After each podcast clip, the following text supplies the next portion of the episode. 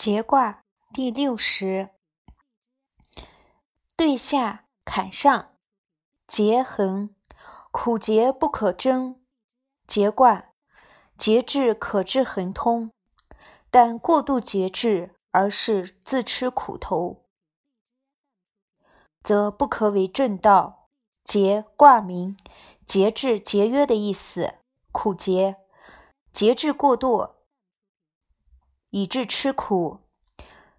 节的本意是竹节，竹节一段段分开，有指的意思。由此延伸出的节制、节俭、节操等词，都有指的含义。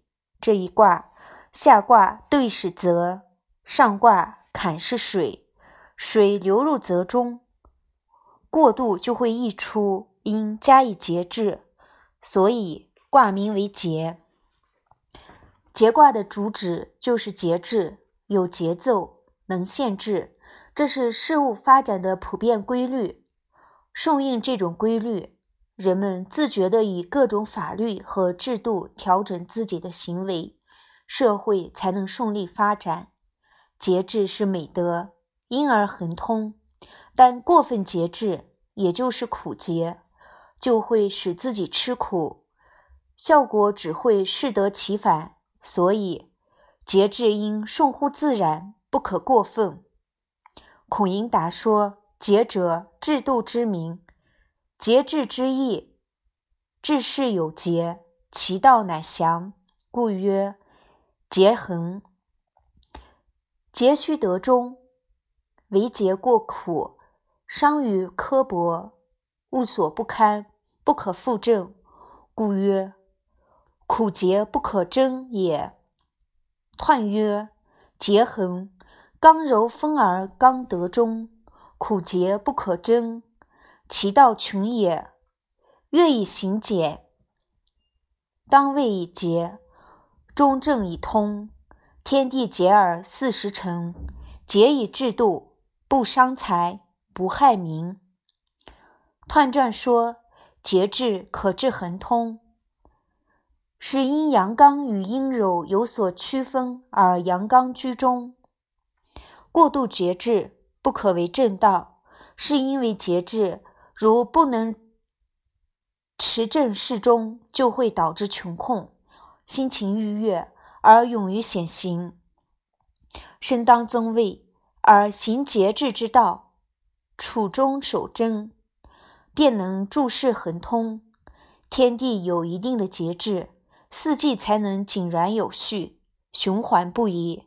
君子当效法天地，以制度来节制人们的行为，这样才不会浪费钱财，也不妨碍伤害民众。刚柔分而刚得中，指坎刚在上二，对柔在下，而刚爻九五九二皆得中。说以行险，指下卦兑为月，上卦坎为险。制度指法令礼俗。节卦彖传用卦体、卦理、卦德、卦变解释卦辞，提出了君王节制天下的原则，是不伤财、不害民。周易折中案说以显行，先儒说易为明。盖节有阻塞难行之象，所谓险也。而其所以恒者，一则以其有安适之善，则无物破之苦，所谓说也。当位以位言，中正以德言。当位则有节天下之权，中正则能通天下之治。此三句，当以孔氏为总生断词之意。说则不苦，而通则不穷矣。盖上文既以全卦之善言之，此又专主九五，即卦得以生之，正与见卦同理。象曰：泽上有水，节。君子以制度数，易德行。象传说：泽卦。上卦为坎为水，下卦为兑为泽，为泽上有水之象，泽中水满，当主体节制，因而卦名为节。君子当效法其中的精神，制定典章制度和礼仪法度，论德行的行为准则，以节制人们的行为。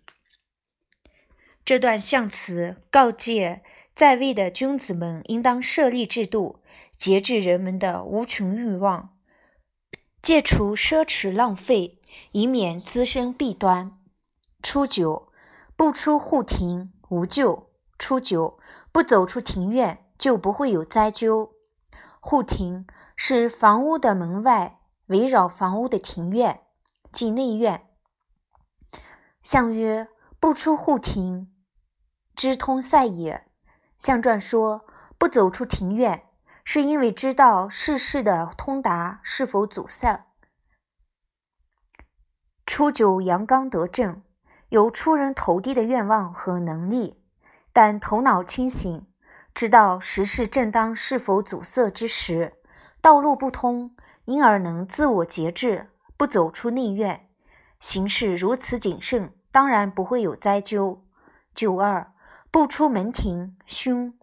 九二，不跨出门庭，会有凶险。门庭，大门内的庭院，即卫院，比户庭更接近于外面。象曰：不出门庭，凶，失时吉也。象传说不跨出门庭会有凶险，是因为当行为不当，错失了良机。九二阳刚得中，已经可以外出，然而由于阳爻居阴位，行为不当，以致节制过度，有时有时而为而时而不为，所以不出门庭之象，错失良机，当然会有凶险。六三不节弱，则节弱无咎。六三虽不能节制，但日后知道节叹后悔。不会有灾咎，节叹息的意思。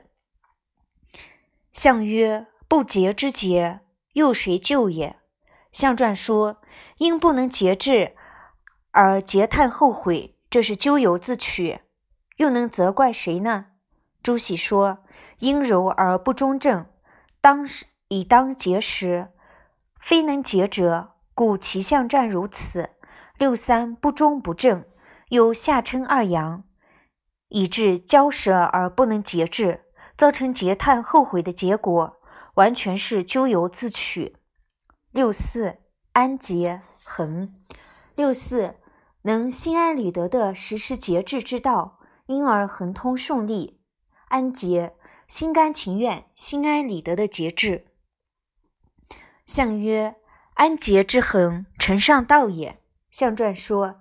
能心安理得地实施节制之道，因而恒通顺利，是因为能承顺上位者而奉守节制之道，承上道，承应上位而不失其道。朱熹说：“柔顺得正，上承九五，自然有节者也，故其象战如此。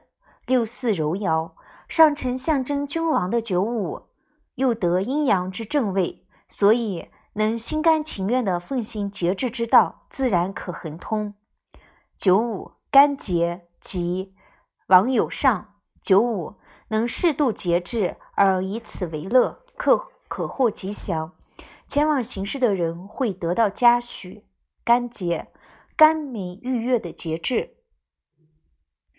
象曰：干节之己，位居中也。象传说。能适度的节制而以此为乐，可获吉祥，这是由于居位中正的缘故。居位中指九五爻居正位而得中，九五阳刚中正，在君位，代表君王。君王定制的典章和礼仪法度，以节制天下，更以中正的德行以身作则，倡导与先，愉快地节制自己的欲望。从而使他人在被节制的时候能够愉快的接受，这样就可以有所作为，得到世人的嘉许。上六苦节真凶毁亡，上六，节制过分，让自己吃苦头，长此以往必有凶险，应知悔改，才不会有凶险。相曰：苦节真凶，其道穷也。象传说，节制过分，让自己吃苦头，长此以往必会有凶险，说明过分节制在道理上是行不通的。上六是节卦的极点，象征极端的节制。极端节制就是过分节制，违背了节制应该顺应自然、守中适当的原则，让自己过分痛苦，这在道理上就行不通，只会造成反的效果。这里的真凶是说坚持下去就会有凶险，毁亡。则说应该知道悔改，凶险才会消失。陆正奇说：“观下卦通塞二字，上卦甘苦二字，可以知道劫道矣。通处未甘，塞处未苦，塞极必溃，故三受言；甘时反苦，故上受言。周易折中案，下卦为泽为止，故出二节曰。”不出三则，则之止而易也。上卦为水为流，故四曰安，而五曰干。上则水之流而结也。通塞甘苦，皆从泽水取义。陆氏之说得之矣。以上是以卦象来解释本爻之意。中孚卦第六十一。对下巽上，中孚同于吉，立涉大川，力争。中孚卦，心怀诚信，即便用小猪和鱼来祭祀神灵，也可获得吉祥，有利于涉越大川巨流，有利于坚守正道。中孚卦名，孚是信的意思，中孚即心中诚信。同于古时平民祭祀时常用的祭品。服本意为服，服卵不能延迟日期，是因为有信的含义。中孚就是心中诚信。这一卦由兑巽二卦组成，上下各有两个阳爻，中间两个阴爻，是中心空虚的形象，即虚心，心中诚信，所以称作中孚卦。又上下的中爻，即以二与五都是阳爻。阳爻充实，心中充实，也是中孚的象征。这一卦的外形，外实内空，有船的形象，而且上卦巽为木，下卦兑为泽，木在泽上，也象征着船行水上，所以立设大川，比喻心中诚信，就可以冒险犯难。不过，必须坚守正道为先的天先决条件。中孚卦的主旨是强调诚与信的重要。诚是指真实不虚，与伪相对；信指信念坚定，与疑相对。所谓“人无信不立”，诚与信是一生处事的根本，是孔子认定的道德修养的最高境界。本卦赞美了诚信的社会功效。卦辞一开始便指出，身份低的平民虽然简单的运用铜与鱼来做祭品，但心中诚信，仍然会被神灵加纳赐福，所以吉祥。彖曰：中孚，柔在内而刚得中，悦而驯服，乃化邦也。同于吉，信其同于也。立涉大川，成木舟虚也。中孚以力争，乃应乎天也。彖传说中孚柔顺于内，而阳刚居于中位，下者心悦而上者和顺，从而以诚信教化万邦。即便用小猪和鱼来祭祀神灵，也可获得吉祥。是说小猪和鱼虽然微薄，但其中包含有诚信。因而也可获得吉祥，有利于涉越大川巨流。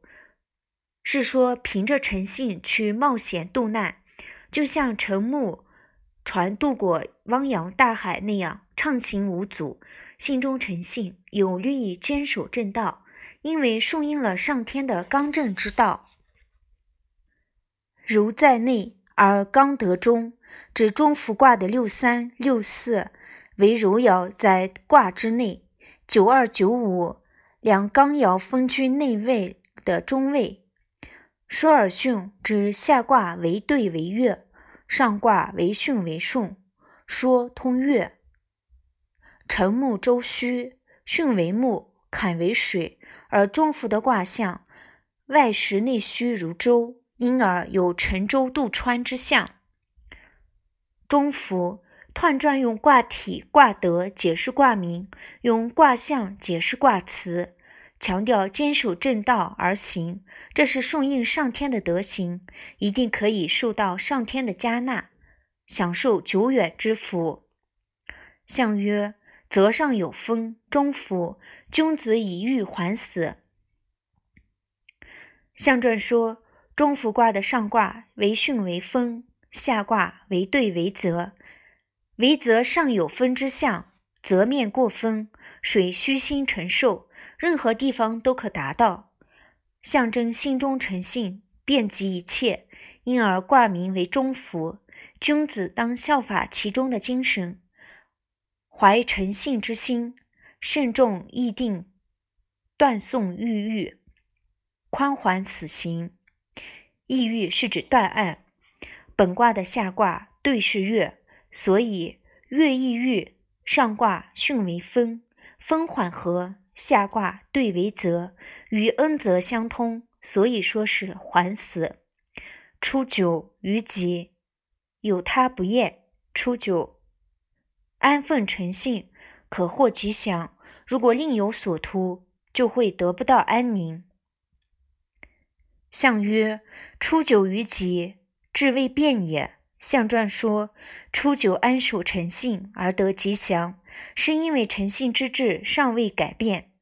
熊爽说：于安也，初应于四，亦自安于，无益于四，则吉。故曰：于吉也。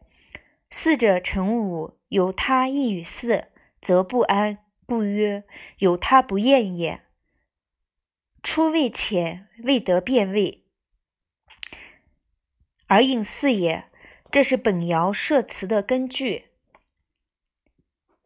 九二，鹤鸣在阴，其子何之？我有好觉，无与尔迷之。九二。鹤在树荫下鸣叫，小鹤也应声鹤。我有美酒一杯，愿与你共饮。象曰：其子何之？忠心愿也。象传说，小鹤也应声而鹤，是因为发自内心的愿意。九二与九五分别在内位卦德中，阳刚充实，象征心中诚信。虽然远离，但仍能相互呼应。爻辞中以“鹤鸣在阴，其子鹤之”来比拟，由于九二的位置低，所以说阴。好觉指九二在下卦德中，自己愿意与对方共享美酒，也比喻彼此诚意能够沟通。这一爻说明诚信能必须要沟通，引起共鸣才会发生作用。六三。得敌，或鼓或罢，或弃或歌。六三，面对强敌，时而鸣鼓进攻，时而又止步不前，时而悲伤哭泣，时而欢乐高歌。象曰：或鼓或罢，未不当也。象传说，时而鸣鼓前进，时而又止步不前，如此不知所措，是因为其所的地位不当。六三出阳位，有前进的意愿，但前面的六四阻挡，成为必须面对的敌人。从实力来看，六三以阴居阳位，地位不当，而六四则阴爻阴位得正，所以六三并没有战胜的把握。于是或鼓或罢，或弃或歌，完全不知所措。刘牧说。人为性不足，故言行之间变动不常如此。这一爻就说明诚信必须要坚定信念，不可变动不常。